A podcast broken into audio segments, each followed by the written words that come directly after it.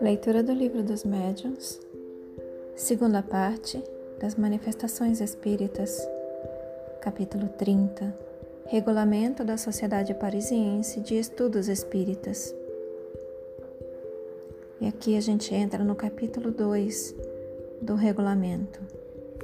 Capítulo 2 Administração. Artigo 8.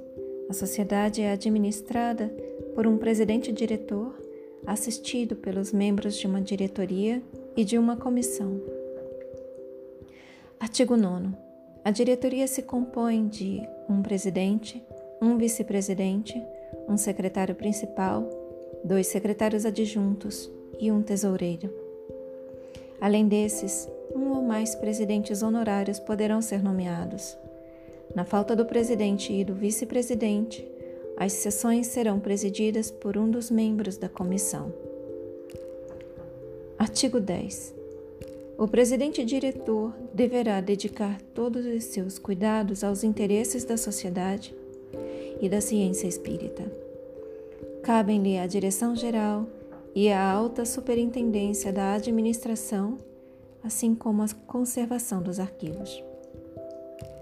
O presidente é nomeado por três anos, os outros membros da diretoria por um ano, indefinidamente reelegíveis. Artigo 11. A comissão se compõe dos membros da diretoria e de cinco outros sócios titulares, escolhidos de preferência entre os que tiverem dado concurso ativo aos trabalhos da sociedade, prestado serviços à causa do Espiritismo ou demonstrado possuir ânimo benevolente e conciliador.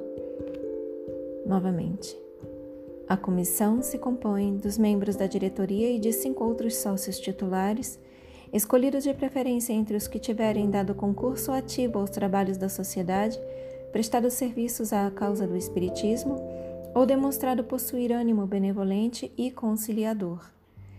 Estes cinco membros são, como os da diretoria, eleitos por um ano e reelegíveis. A comissão é, de direito, presidida pelo presidente-diretor, ou, em falta deste, pelo vice-presidente, ou por aquele de seus membros ou por aquele de seus outros membros que para esse efeito seja designado. A comissão tem a seu cargo o exame prévio de todas as questões e proposições administrativas e outras que hajam de ser submetidas à sociedade, a fiscalização das receitas e despesas desta e as contas do tesoureiro, a autorização das despesas ordinárias e a adoção de todas as medidas de ordem que julgue necessárias. Novamente, a comissão tem a seu cargo o exame prévio de todas as questões e proposições administrativas e outras que hajam de ser submetidas à sociedade, a fiscalização das receitas e despesas desta e as contas do tesoureiro, a autorização das despesas ordinárias e a adoção de todas as medidas de ordem que julgue necessárias.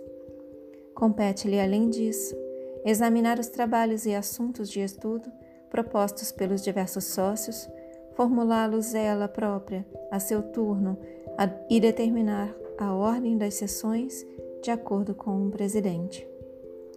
Novamente, compete-lhe, além disso, examinar os trabalhos e assuntos de estudo propostos pelos diversos sócios, formulá-los ela própria a seu turno e determinar a ordem das sessões de acordo com o presidente.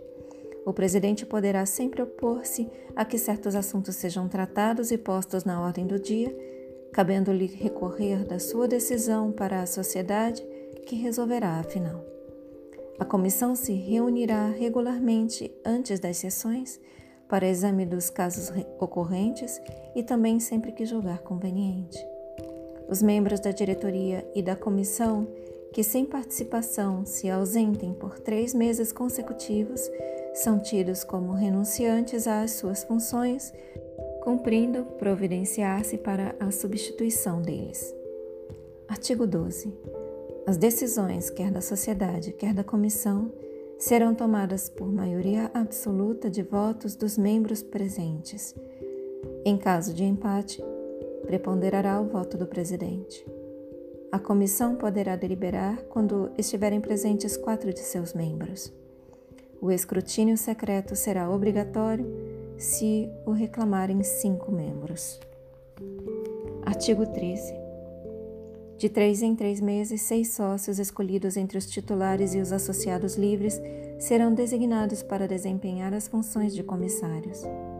Os comissários são encarregados de velar pela boa ordem e regularidade das sessões e de verificar o direito de entrada de toda pessoa que se apresenta para a elas assistir. Para esse efeito, os sócios designados se entenderão de maneira que um deles esteja presente à abertura das sessões.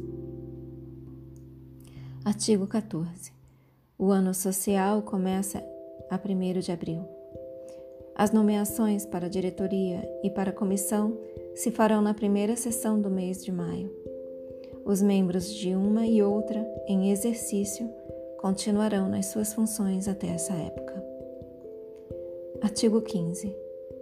Para se proverem as despesas da sociedade, os titulares pagarão uma cota anual de 24 francos e os associados livres a de 20 francos.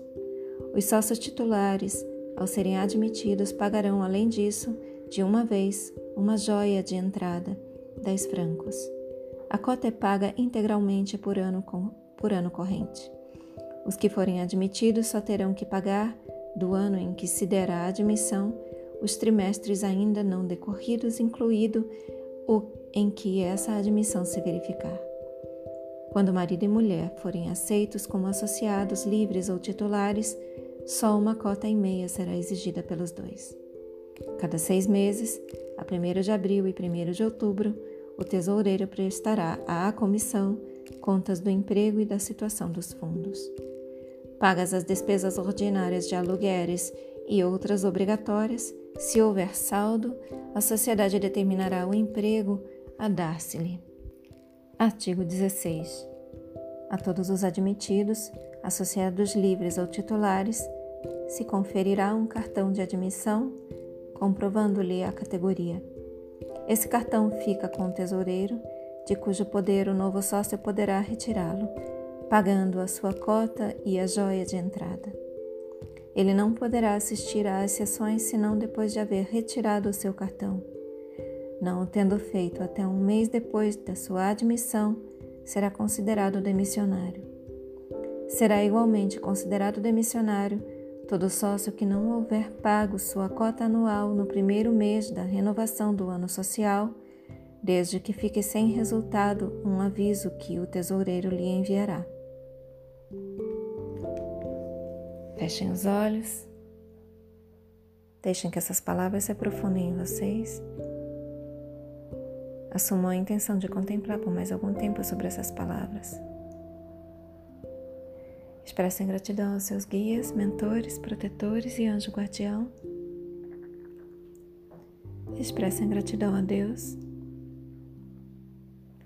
Agradeçam a si mesmos pela continuidade na leitura. E eu também agradeço pela oportunidade. Boa noite. Namastê.